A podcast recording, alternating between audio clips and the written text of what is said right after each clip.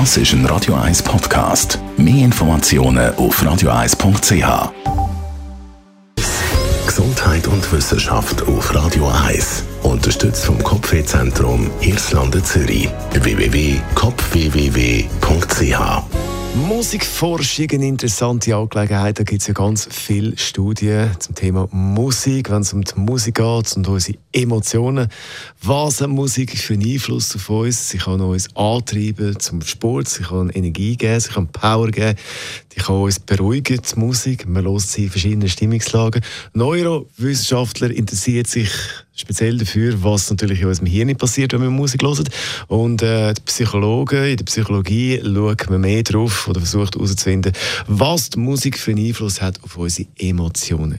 Bei anderen Untersuchungen geht man davon aus, dass äh, bestimmte Songs uns äh, positiv oder beziehungsweise positiv sind für unser Selbstbewusstsein.